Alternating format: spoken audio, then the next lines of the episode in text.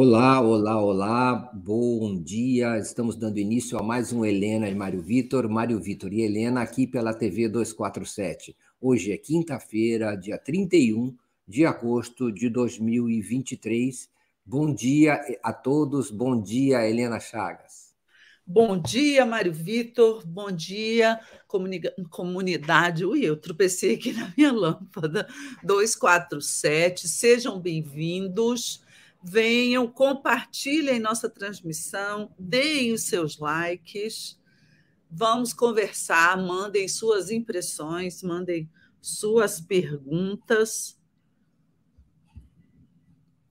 E aí é o seguinte, Helena, falando sobre isso, não é? Eu queria só registrar a presença é, aqui no nosso, no nosso encontro do o que está acontecendo aqui no meu coisa? É, bom, agora sim tá bom. É, de novos membros da TV 247, como Poetizando Sandra Correia Nunes, Tiago Delgado, um, Peão Puro Sangue, Hermínio Gomes. Muito bem-vindos todos, muito obrigado. Podem ir se aninhando aí no nosso site para a nossa conversa de hoje, neste Helena e Mário Vitor, que, Helena, é, fica na internet, fica no YouTube ao longo do, do, das, dos séculos, não é? A partir de agora está, está presente nos, né, no, no, YouTube, nesse mesmo link, avisem as pessoas, aquelas que não conseguirem a, a assistir ao programa, e, e, então podem assistir durante o dia. Muita gente assiste ao longo do dia também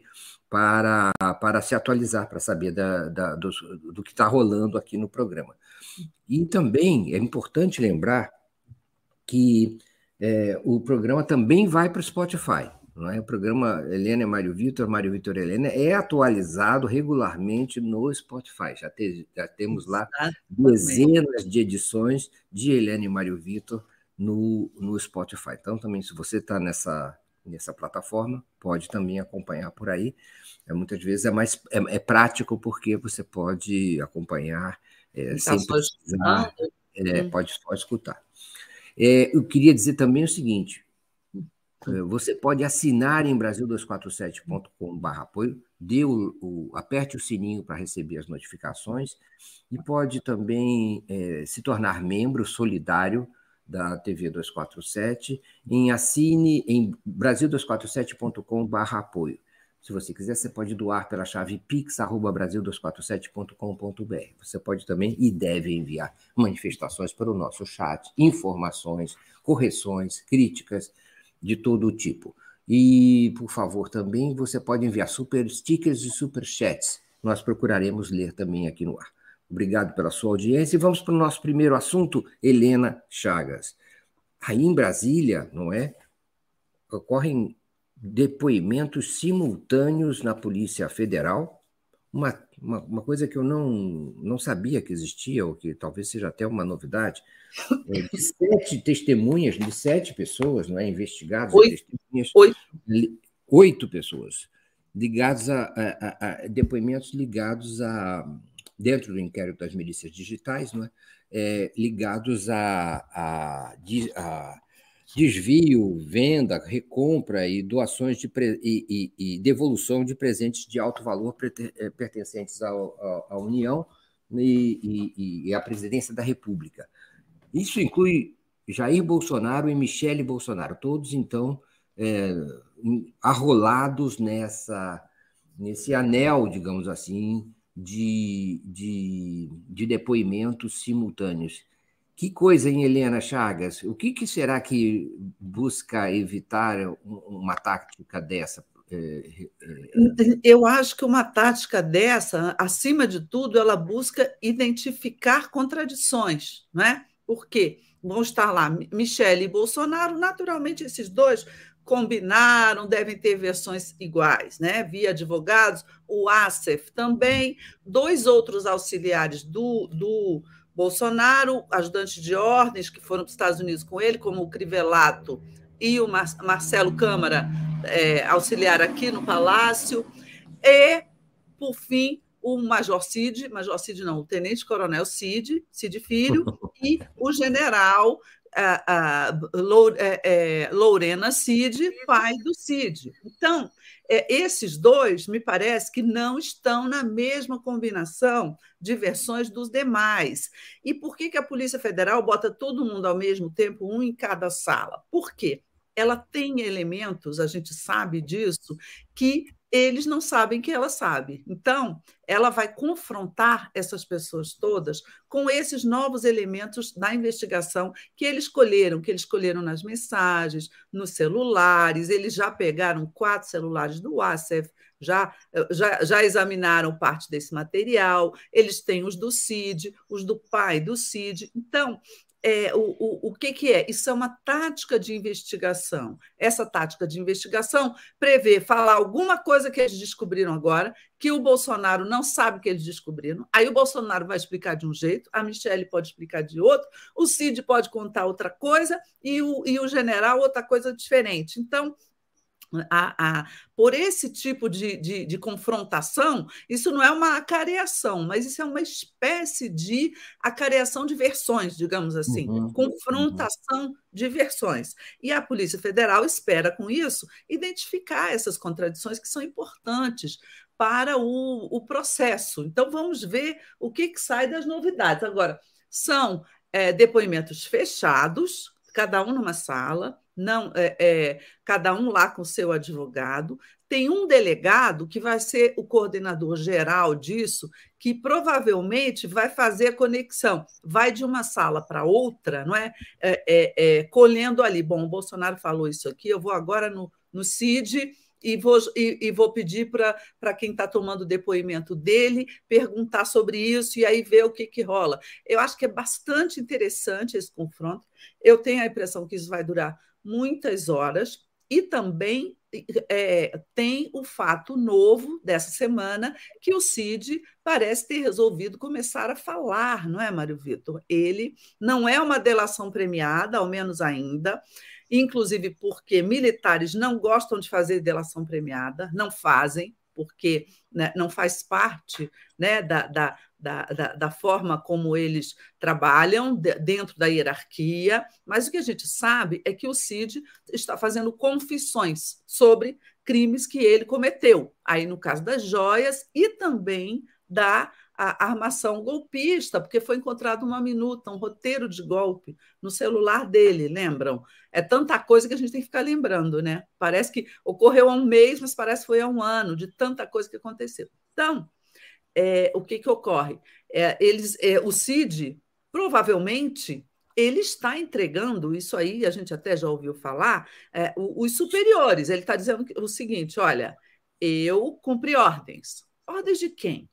Ordens do ex-chefe Bolsonaro, ordens dos generais lá do Palácio Superiores, como o Augusto Heleno, o Braga Neto, o Ramos, isso o, o Cid estaria dizendo sem fazer uma delação, porque ele estava está confessando e dizendo que cumpriu aquelas ordens que ele recebeu. Então, é, me parece que isso vai deixar muito mal o Bolsonaro, vai deixar muito mal os outros generais, vai agregar novidades a essa investigação. Vamos ver, né, Mário Vitor? Dá, passo a bola para você, mas na volta eu quero contar uma novidade para vocês também.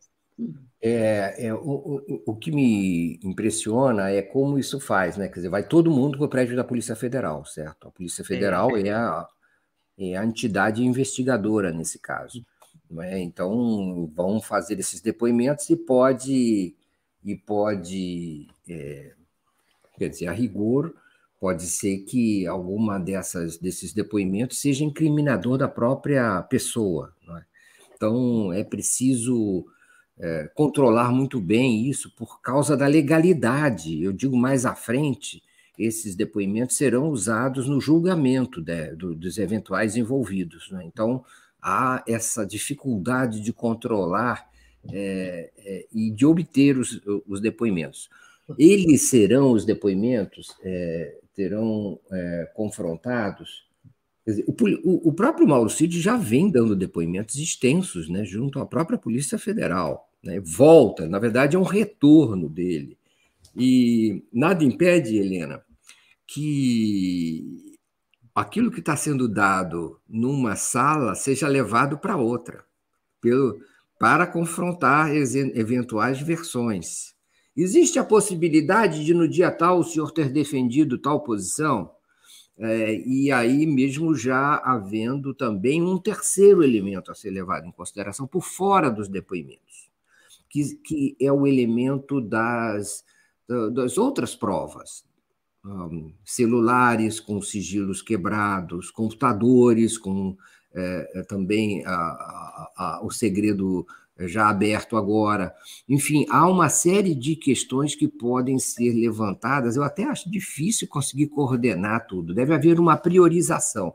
Eu acho que a priorização é a, a alguma articulação eh, também em relação à, à, ilegalidade das joias, mas também em relação ao envolvimento com eh, eh, a conspiração golpista que levou ao 8 de janeiro.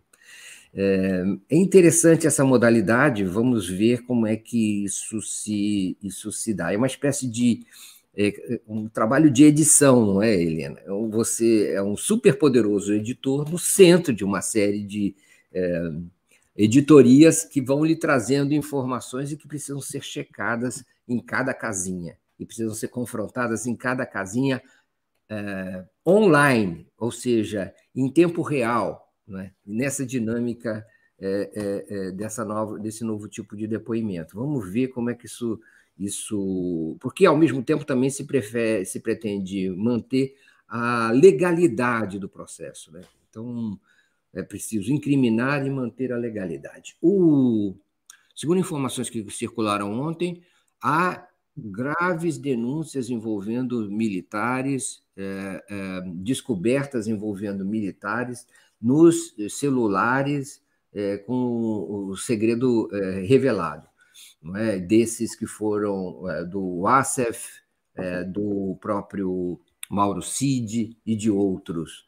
É? Então, isso também pode levar essas investigações para um terreno que seja, digamos assim, desconfortável politicamente, segundo o que aparece ter, ter, estar sendo a estratégia do governo federal, do Palácio do Planalto, em relação ao tratamento do envolvimento dos militares com eh, e punição de militares em, em, em, relacionados a alguma iniciativa golpista. Então, a dinâmica desencadeada por, esses, por essas investigações simultâneas parece ser difícil de controlar. Helena, qual é a novidade que você tem? Não, pois é, é, é sobre Enquanto eu estava preparando esse programa, agora de manhã cedo, me ligou uma fonte muito bem informada, dizendo que a República está em suspenso, esperando para as próximas horas ou próximos dias descobertas muito importantes, fortes, no, sobre eh, Bolsonaro e, e sua família, sua atuação, vindas dos Estados Unidos. Diz que o FBI está investigando, está avançando nas investigações e que as, os negócios nos Estados Unidos não ah, ah, incluiriam apenas joias, incluiriam ah, também imóveis, enfim, e outras coisas relacionadas à família Bolsonaro, outras operações da família Bolsonaro nos Estados Unidos. Vamos ver o que ocorre. Por conta disso, é, no próprio governo, essa informação já circula é, entre é, ministros importantes, não é? E possivelmente já chegou ao presidente da República, e isso até justificaria o Lula ter saído de fininho hoje sem, sem definir a reforma ministerial que estava prometida para ontem, foi para o Piauí, depois eu acho que vai ao Rio Grande do Norte, volta a Brasília apenas no fim de semana, vai pensar nesse assunto no fim de semana. Por quê? Porque está para acontecer alguma coisa que vai é, catalisar ali as atenções nesse caso das investigações. Vamos aguardar. Eu confio muito nessa fonte que me passou isso e diz que ouviu de uma pessoa é, com bastante credibilidade do governo. Uhum.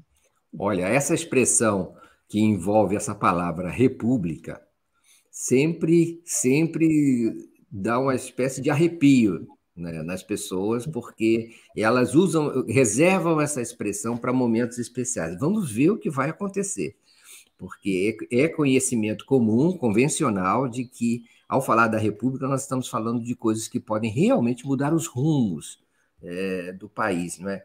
E, e, então, são coisas muito sensíveis. O Pedro Miguel Braga é, nos faz uma pergunta, é, Helena Chagas, e ela é importante mesmo. Mário e Helena, vocês entendem que Bolsonaro e Michele e outros exerçam os seus direitos de só falarem em juízo, silenciando hoje na Polícia Federal? Helena Chagas. Sim, Pedro, eu acho bastante possível. Eu penso nisso. Da parte do Bolsonaro, da Michelle, talvez do Assef, não sei, é, eles afinadinhos, eles não, não é, é, se preservarem para não prestar o depoimento. Acho bastante possível, sim. Agora, veja bem, se eles fizerem isso, é, eles vão estar passando ali um recibo de culpa, né? Ou, seja, ao não falar, eles vão mostrar que estão com medo dessa investigação que vai confrontá-los com assuntos diversos, não é? Na mesma hora. Eu, então eles passam aquele recibo de culpa. Olha, não, ele não respondeu, ele não quis responder nada, por quê? Porque ele vai, porque eles vão se comprometer, não é? Eles vão é, é, se enrolar mais ainda. Então, isso vai ficar claro. Não sei se todo mundo vai fazer isso. Acho que, por exemplo, o CID não, porque o CID, a essa altura, falou na sexta-feira passada na Polícia Federal, falou na segunda-feira passada, durante 10 horas, o depoimento dele. Não acredito que ele agora vai silenciar nesse depoimento que é menor, possivelmente é, é, do mesmo assunto, mas que, que possivelmente ele, por ter prestado depoimento já essa semana, ele já terá sido confrontado com várias das questões que devem aparecer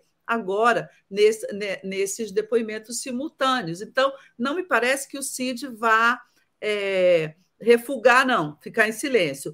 O pai dele, não sei. O pai dele provavelmente tem o mesmo, tem o mesmo advogado dele, né? Que é o César Bittencourt. Na hora lá pode ser que entre outro advogado, porque não dá para o sujeito ser é, é, onipresente, estar nos dois lugares ao mesmo tempo. Mas é, certamente a versão do pai e a versão do filho, elas são mais ou menos acertadas, não é? O, o, o, interesse do filho, nesse caso, o interesse do, do Mauro Cid em fazer confissões, como eles chamam, e não delações, é, antes de tudo, pelo que se diz, é livrar o pai. Né? O pai foi envolvido no caso. O que aparece do pai é receptação de joias lá, ajudando na negociação da venda dessas joias. Aparece, inclusive, o reflexo dele numa foto que ele tirou lá de uma mercadoria. Aparece em mensagens como é, a pessoa que ficou com o dinheiro da venda para entregar para o Bolsonaro.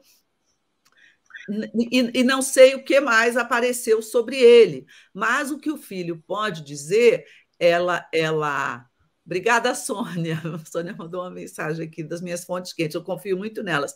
Mas o, o, o que pode ocorrer é o, o, o filho montar uma narrativa e o pai de que realmente ele fez isso porque o filho dele pediu, disse: "Ô pai, deixa eu eh, botar o dinheiro nessa conta, ô pai, por favor, pega isso aí, recebe isso aquilo". E aí o general Cid, Lorena Cid, sair menos enrolado, não é, do que o filho e do que outras pessoas. Vamos ver. Eu acho que nesse momento, é, como você falou aí, Mário Vitor, que parece que existem mensagens que envolvem outros generais. Eu acho, por exemplo, que estava demorando a aparecer Augusto Heleno e Braga Neto nesse enredo, não é?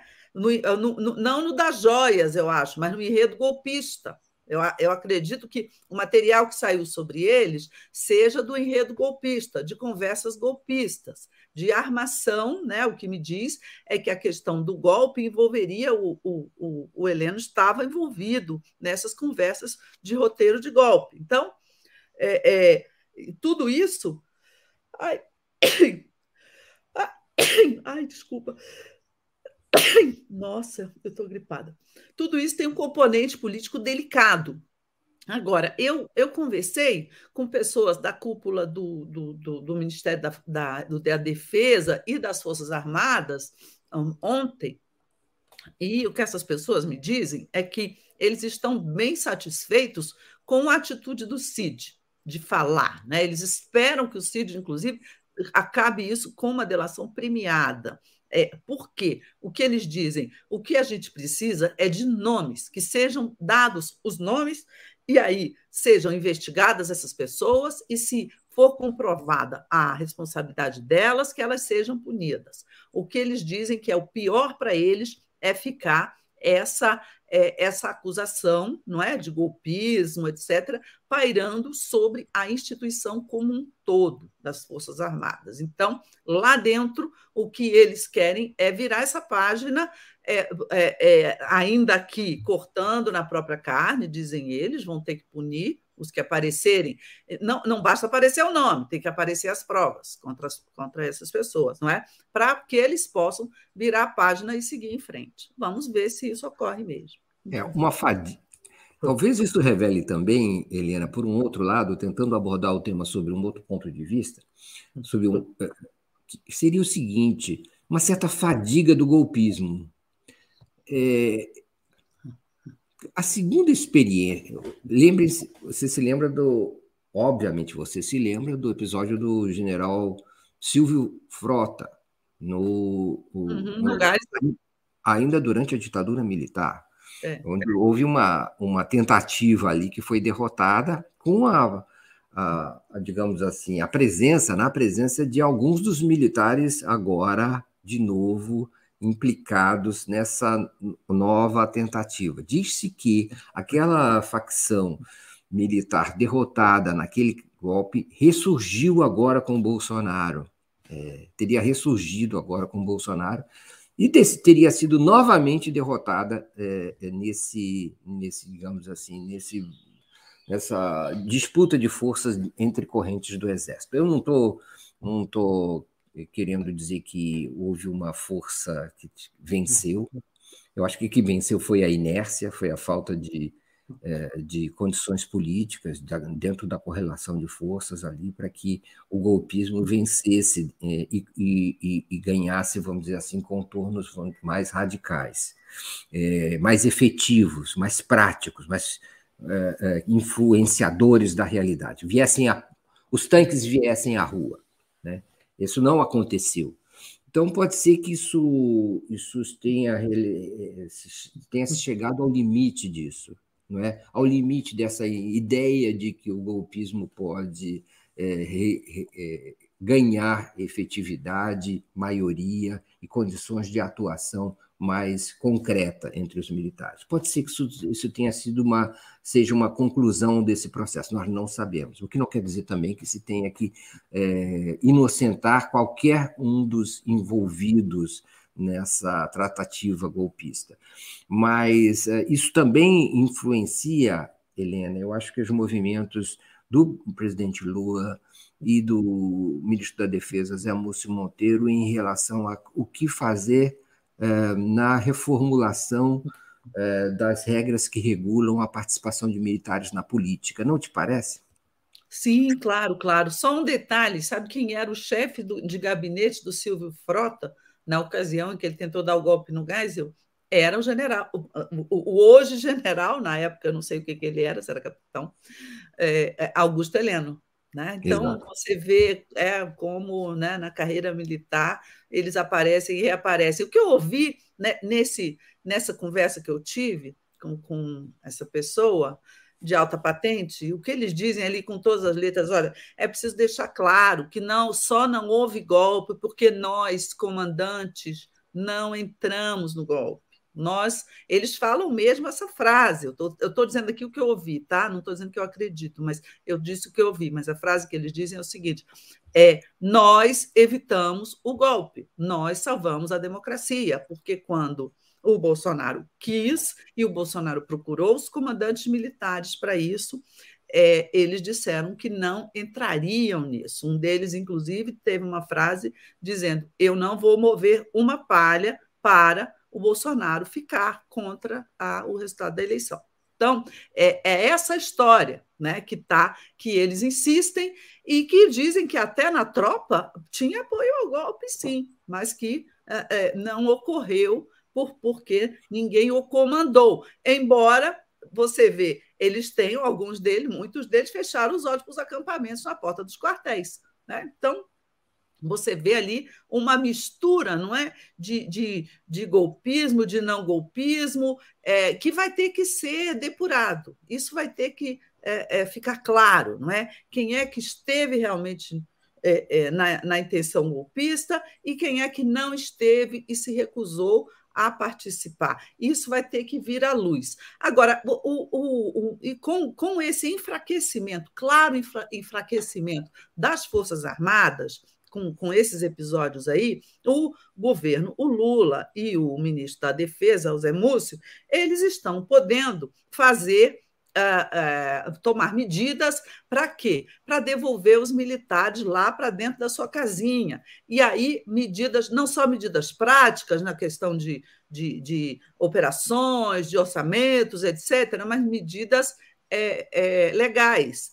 Ontem ficou acertado que será mandado ao Congresso, a gente até já falou disso aqui, acho que foi no último ou no penúltimo programa, a PEC, não é? Que vai proibir militares da ativa de serem candidatos e exercerem mandatos eletivos. Isso é muito importante para despolitizar as Forças Armadas. Agora, a, aprovada essa PEC, vai ser assim: é, você quer se candidatar? Pode, mas você vai passar para reserva você vai é, é, deixar de ser militar, vai lá e se candidate. Elegendo ou não elegendo, você já deixou as Forças Armadas. Você não pode voltar mais. Né? Nem no dia do registro da candidatura. Hã? No dia Exatamente. do registro da candidatura. É, para se registrar, você vai ter que estar fora do Exército, ou da Marinha ou da Aeronáutica. Né? Não uhum. existe isso. Então, isso é muito importante. Agora, veja bem, é, reparem num detalhe, que esse projeto ele, ele iria conter também uma proibição para militares ocuparem cargos de natureza civil na ativa né, os obrigaria a deixar ativa, por exemplo, para serem ministros de Estado, para você evitar casos ali como o do, do Pazuello, né, que foi ministro da Saúde do Bolsonaro, e ao mesmo tempo ele ficou o tempo todo é, né, ele, ele, se recusando a, a, a sair da ativa, né, a passar para a reserva. Então, isso entraria, não entrou. E aí a gente tem que apurar por que não entrou Houve uma oposição dos militares? Eu acredito que sim. E aí o próprio presidente Lula recuou, o Zé Múcio recuou. É, há um argumento forte que é que são cargos de confiança e que esses cargos estão nas mãos do presidente da República e que ah, é, proibi-los de ocupar esses cargos seria discriminá-los. Né? Hoje em dia mesmo você tem, é, você poderia ter no Ministério da Defesa um militar, né? um, um, um general da ativa? Poder podia, um cargo de confiança. Hoje você tem um civil, eu acho que o certo é isso, você tem um civil. Mas você tem no GSI, o ministro do GSI é também um militar, o, o general Amaro, ele passou para a reserva. Mas eu não sei, ainda está ainda tá misteriosa essa história. Eu acho que a gente ainda, ainda precisa explicar bem por que, que aconteceu isso. Por que, que foi retirado do projeto é, esse, esse item aí, porque não está lá. Vamos ver, de repente, no, lá no Congresso, alguém uh, coloca uma norma, uma norma sobre isso, é debatido o assunto. Mas o que a gente vê é que o governo está aproveitando essa oportunidade de enfraquecimento das Forças Armadas para tentar enquadrá-las, não é? Da forma que o Lula determinou ao Zé Múcio, vamos desbolsonarizar, vamos despolitizar, vamos devolver às Forças Armadas a sua missão, né, de cuidar da segurança externa do país. Não se descarta nem mesmo mudança na Constituição, no artigo sobre a GLO, não é? É, restringindo a GLO, que a GLO é o quê? É uma intervenção dos militares na segurança interna do país. Então, vamos ver no que, que vai dar. Gente, eu queria pedir likes, likes, likes para vocês. Isso é muito importante para nós, para nossa colocação lá no YouTube. Compartilhem a nossa transmissão. Obrigada pela audiência, tá? Mas, por favor, deem seus likes. Não é, Maria? Eu vou ler alguns comentários aqui, né? Do Elcio Lins disse: está claro que a instituição Exército apoiou a tentativa de golpe. Não dá para esconder isso. É, a Lúcia Santos é, carrega na, na, acusação Múcio é um bandido necessário dentro do governo? É, não, não é um bandido. Discordo, discordo que seja um bandido. Não é um bandido. É um político conservador, não é um político de esquerda, não é do PT, mas ele foi escolhido pelo presidente Lula. Ele não está ali porque ele cavou a nomeação. O Lula escolheu o Zé Múcio. Por quê? Porque o presidente Lula optou por ter uma relação com as Forças Armadas de é, é, entendimento, não é? de acordo, não é? É uma relação na qual ele, ele exige que eles voltem a, a, a, a sai, voltem aos quartéis, saiam da política, mas que, por outro lado, ele dá a eles orçamento, ele dá a eles um destaque nas obras do PAC, na indústria bélica, etc. E o negociador para fazer isso, para obter esse acordo, é o José Múcio. Por, por isso eu vejo muita gente dizendo: ah, o, o Zé Múcio vai ser demitido, não é possível, a culpa é do Zé Múcio. O Zé Múcio, ele faz o que o Lula manda, gente. Vamos ter isso em mente.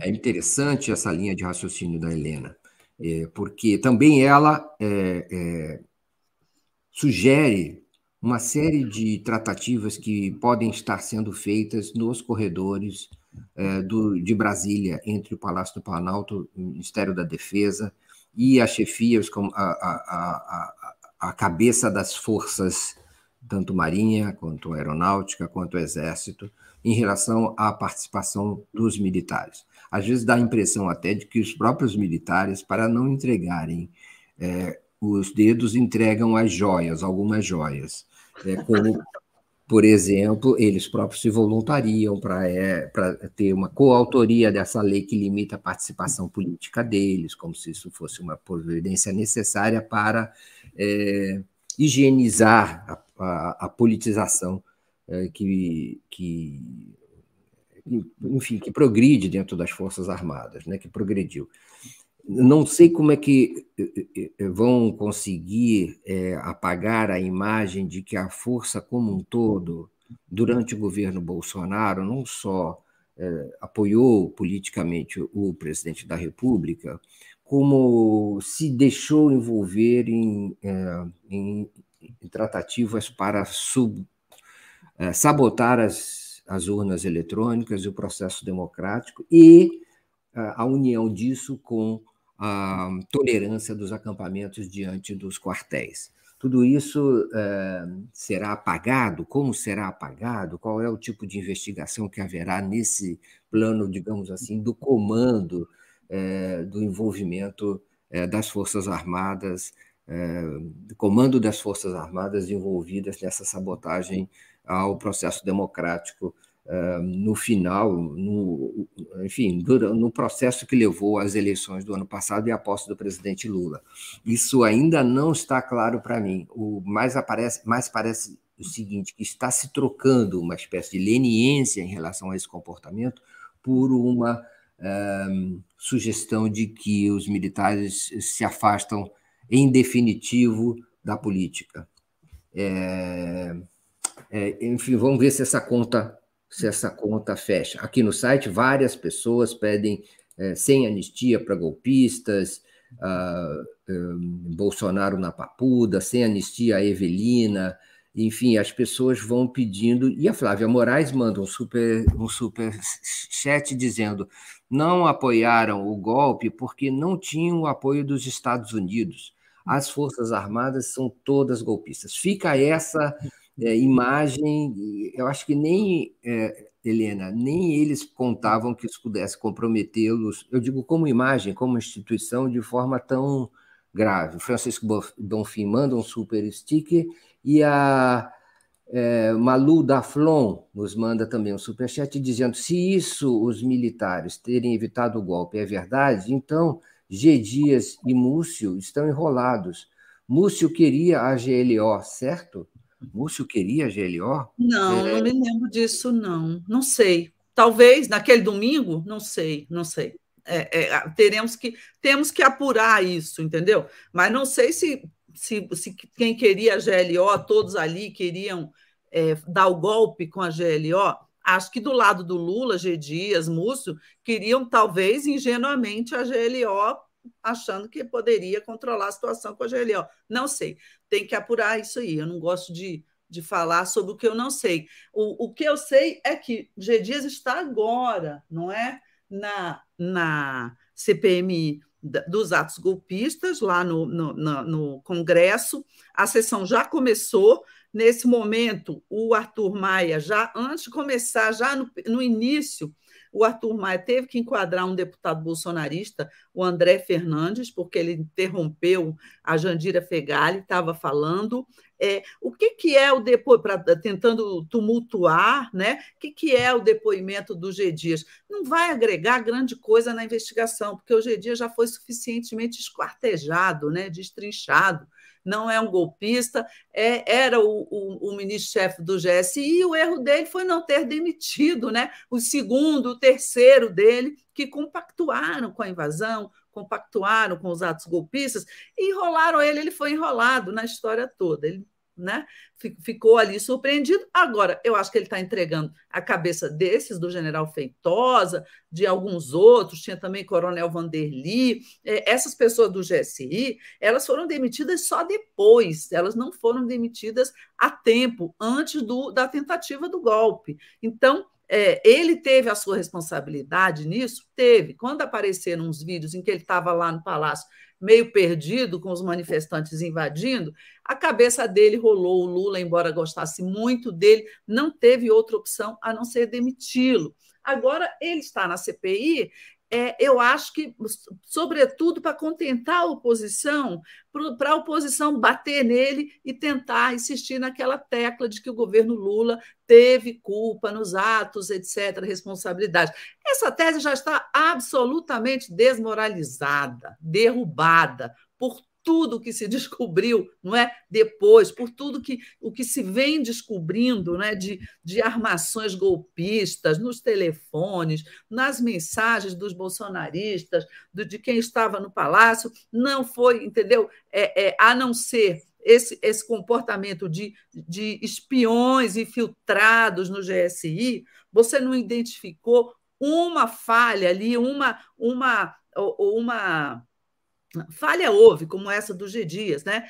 que não reforçou a segurança do palácio, etc. Mas por quê? Porque foi enganado pelos, pelos bolsonaristas que ali estavam. E você não encontra, não encontra nenhuma outra pessoa desse governo atual que tenha é, é, tido responsabilidade nos atos. Então, a CPI já serviu para isso e, e, e, vem servindo muito mais para expor não é? a, a, a, é, a é, levar depoimentos, requisitar documentos, mostrar ao país tudo isso. Ela tem sido importante nessa tarefa de espetacularização, não é? que muitas vezes tem um, uma conotação negativa, mas que, nesse caso, de uma investigação desse tipo, que vai resultar hum, provavelmente na condenação e na prisão de um presidente da República, ela tem que ser mostrada ao público. Uma, uma investigação desse, dessa importância, ela tem que ser, é, é, ela tem que ter um lado transparente. E o lado transparente é o da CPI, é o da CPMI.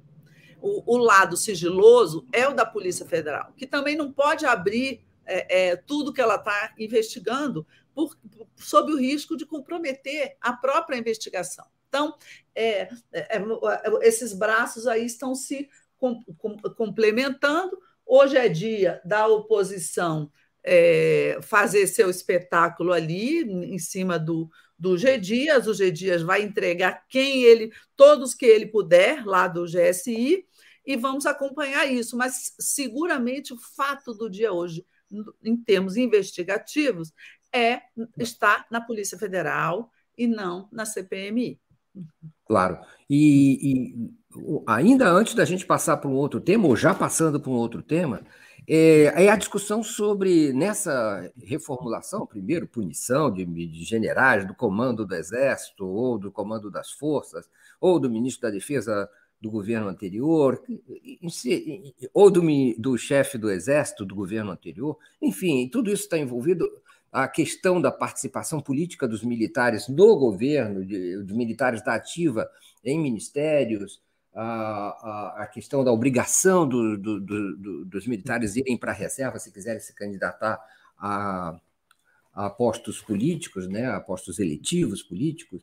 O, o, há também a questão da, do, do, decreto, ou do artigo da, do 142 da Constituição sobre garantia da lei e da ordem. É? Há também essa discussão sobre se isso vai ou não vai ser modificado. A, a, dentro do PT, há, há, linhas, não é? há grupos que defendem é, a alteração desse, desse artigo, e isso também não ficou muito claro se isso vai ser levado a, a adiante se terá apoio do governo ou não, é, porque essa seria uma, também uma outra vacina contra é, golpismos, contra, é, é vamos dizer assim, é, ânimo de golpe dentro dos, dos, militares, né, como se tentou no ano passado. A outra, e isso foi objeto, é, isso está envolvido também com o caso de, da reunião da, do Diretório Nacional do PT, que ontem.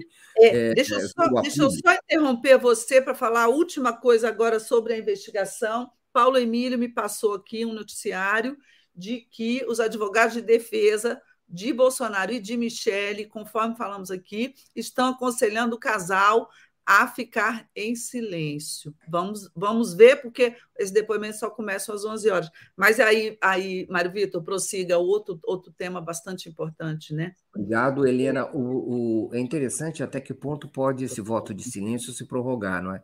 E, e como é que isso, vamos dizer, de alguma maneira, é, é, quase que implica a Procuradoria-Geral da República é, a, a incriminá-los né, ou a indiciá-los é, na investigação. Porque um dos, um dos objetivos do, do, do, depoimento é também desanimar a Procuradoria de levar adiante esse, esse, essa acusação contra eles, de incluí-los na acusação. Agora, talvez eles já, tenham, já tenham aberto mão de, de, de dissuadir a Procuradoria e aceitar aceitar que vão direto para uma investigação, para o julgamento comandada, comandado pelo Supremo Tribunal Federal. É, é, interessante ver isso, né, porque essas são implicações desse tipo de atitude. É, é, claro que são direitos constitucionais, até de se permanecer em silêncio diante do juiz, mas aí é, ficam as pessoas é, sem o seu lado da história, sem a sua defesa. Então, é, é, fica aí essas implicações. Mas eu falava do Diretório Nacional do PT que, que exigiu punições para os militares é, envolvidos no dia 8 de janeiro, entre outras medidas, né? Uh, uh, e para não falar também de que já se comprometeu, é interessante ver isso, né? É, na, com a reeleição do presidente Lula em 2026. É, interessante isso, não te parece? O jogo entre o Diretório Nacional do PT, o comando do PT, e a presidência da República, não é? Parece que às vezes há uma espécie de, é, de contradança entre os dois. É, e o, o, por exemplo, o, o, além de pedir a, a, a, reeleição do presidente Lula em 2026, o Diretório Nacional do PT incentivou o maior número possível de candidaturas para nas prefeituras eh, no ano que vem, em 2024, será um ano eleitoral, e, e o PT, ao que parece, está tentando eh, estender sua, eh, seu, sua, seu contingente de prefeitos ligados ao partido, né, se prepara para isso, mas também o PT é, é, é, o PT parece querer também, é, de alguma maneira, influenciar nas, é, nas questões polêmicas é, resultantes de votos do ministro do STF, recém-nomeado, Cristiano Zanin. Helena Chagas, que interessante né, o PT radicalizando as teses que o presidente Lula muitas vezes até demanda que a sociedade realize, mas é, na sua própria atuação nem sempre é capaz, ele consegue trazer isso adiante, não é? É, o PT teve uma reunião importante do diretório, o diretório que ele traça os rumos, mas o, o, PT tem essa função, não é, no governo, de é um governo, não é um governo só do PT, é um governo de frente, de uma frente, e o PT tem a função de puxar, né, ou de tentar puxar o governo mais para a esquerda, dentro do seu ideário, não é dentro das suas propostas. Então, é, não por acaso, a resolução do diretório de, desta semana, ela meio que dá uma cutucada no Cristiano Zanin, que foi o ministro nomeado pelo Lula para o Supremo, um garantista, e que nesse início teve algumas posições que eu considero até técnicas, mas que contrariaram, não é, as políticas identitárias, as políticas mais progressistas, não é que o PT defende. Então, nessa resolução, o PT se posiciona a favor de tudo aquilo que o Zanin votou contra, tipo o porte, o porte é, de, de, de maconha para o usuário, a, a, extensão do conceito né, da, de, de, injúria racial para injúria homofóbica e transfóbica, tudo isso ele não votou, né? ele votou contra. Então, é, é, o PT dá essa cutucada, e é interessante que assim seja, e é importante que assim seja. Agora, a gente tem que, que ver é, é, é, é, essa construção do governo, né? que o PT não é o governo? E o PT não é nem tudo que o presidente pensa, porque o, o Lula não, não nomeou Zanin para que ele atuasse segundo os, os, o, as posições não é progressistas, petistas no campo comportamental. Ele nomeou Zanin para que ele tenha a posição garantista, não é? Que acabou prevalecendo no, no processo dele e que, a, finalmente, no fim de tudo, não é, é, é conseguiu é, anular as acusações e absolver o presidente Lula e, e, mostrar o que era a Lava Jato. Então, o Zanin está ali por causa disso. Ele não está ali para defender o aborto, para defender posições progressistas. Inclusive, o que, que eu penso? O presidente Lula não, não está interessado nessa defesa nesse momento. Ele não defenderá as posições progressistas que, que nós defendemos, não é? Por quê? Ele está preocupado com segurança jurídica, é diferente, e ele também está preocupado em conquistar uma parte desse eleitorado conservador, bolsonarista, evangélico que esteve com o Bolsonaro o tempo todo e que não vota no PT, não votou no PT por medo justamente dessa pauta comportamental, não é? Avançar muito. Então, o Lula ele, ele se equilibra em cima de um eleitorado que não é totalmente, não é progressista como, como nós aqui somos. Né? Ele, ele quer também os votos, ele quer também dialogar com setores conservadores. Então, me parece que ele não está é, ligando muito para essas posições que o Zanin tomou do ponto de vista conservador. O PT está, e o PT está no papel, em seu papel, não é? De é, puxar para a esquerda, de, de reclamar, de dizer isso. Agora, note só, Mário Vitor, gente, em relação à questão política, o PT fez um documento é, aliancista para as eleições de 2024. Nesse documento, ele não proíbe seus candidatos de fazerem alianças nem com o PL, que é o partido do Bolsonaro.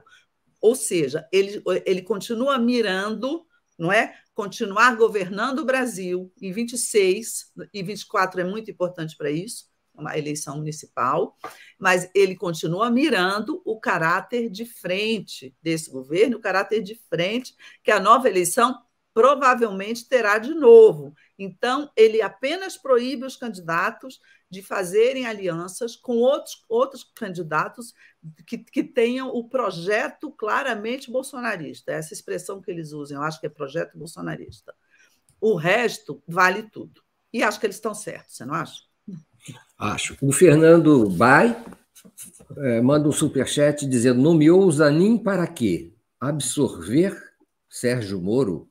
Um... Não, não vai, não vai absorver Sérgio Moro, nem absolver Sérgio Moro. Ao contrário, nomeou o Zanin para condenar o Sérgio Moro, porque se for parar lá realmente o processo, certamente o Zanin votará contra o Sérgio Moro. É, especialmente se não envolver é, casos em que o Zanin já advogou, né? mas não, não é o caso. Né? Então, de fato, pode ser que seja mesmo para, para enfim, para dificultar ainda mais a vida do Sérgio Moro. Mas hoje, enfim, nós estamos falando de temas muito polêmicos, né? A posição do PT também é uma posição de se isentar do, é, de se isentar de, de algumas posições, não é? De, como você disse, Helena, de abrir o campo das alianças. Ah, o PT foi, foi por estreita votação, não é? se eu não me engano, que o Diretório Nacional aprovou uma posição mais tolerante em relação a alianças, inclusive com o PL. Bolsonarista. É, posição aliancista. Uhum. É, houve, uma, houve uma divisão no Diretório Nacional e, e acabou vencendo a posição mais aliancista, mais que permite até a atração ou a, a, a, composição com o PL. Coisa que, aliás, não, tá, não é exatamente novidade em relação às votações que vem acontecendo no Congresso Nacional. Né? É, isso tá, se mostra cada vez mais claro que o PL não é homogêneo, nunca foi e não é homogêneo, havendo é, diversas é, linhas e facções ali, é, uma mais ligada ao Valdemar da Costa Neto, outra mais é, é bolsonarista raiz, é, e, e, e, tem havido alguns é, pontos de unidade em questões pontuais. O, o Helena, ontem mesmo foi aprovado é, no Senado o importantíssimo é, projeto que é, libera o, o, voto de ouro do presidente, do, do, do, da, do governo no CARF não é, do Ministério da Fazenda no CARF, que é um conselho que resolve pendências fiscais com a União, de empresas com a União, e que tenha lá é, parados é, 1,1 trilhão de reais de recursos a serem julgados é, é, é de empresas e do governo em relação a litígios fiscais tributários. É, isso vai aumentar a arrecadação do ano que vem em coisa de 50 bilhões de reais.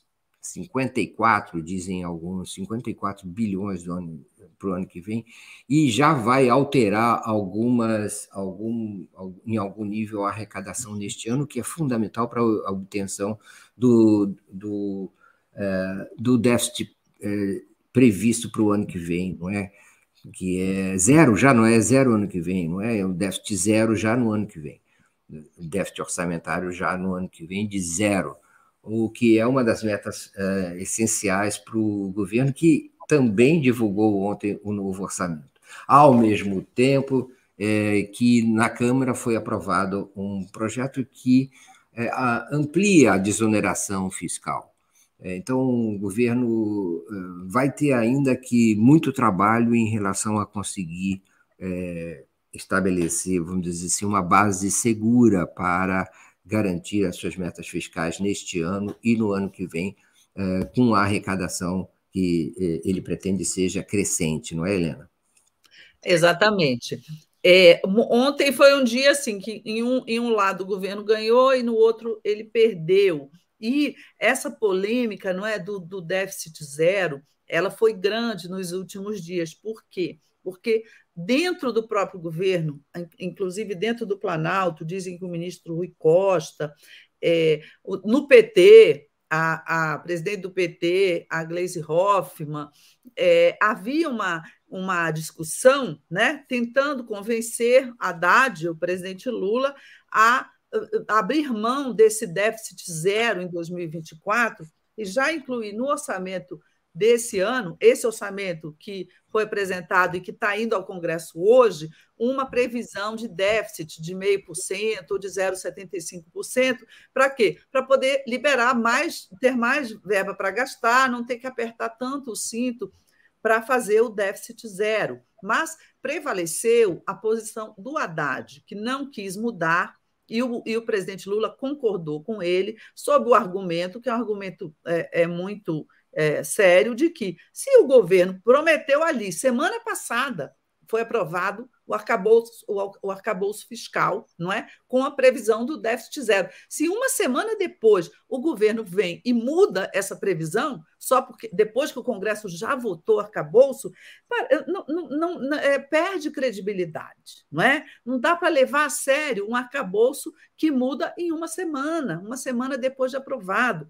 Então, teria um efeito é, de, de, de, em, em relação à credibilidade econômica do governo muito ruim. Eu, eu acho que não vão cumprir esse, esse déficit zero, e lá na frente eles podem ter que mudar, ou é, o Haddad fala muito assim: olha, não é zero, tem banda, pode, pode ter um déficit de até 0,25, eu acho, que é a banda. 0,5. 0,5.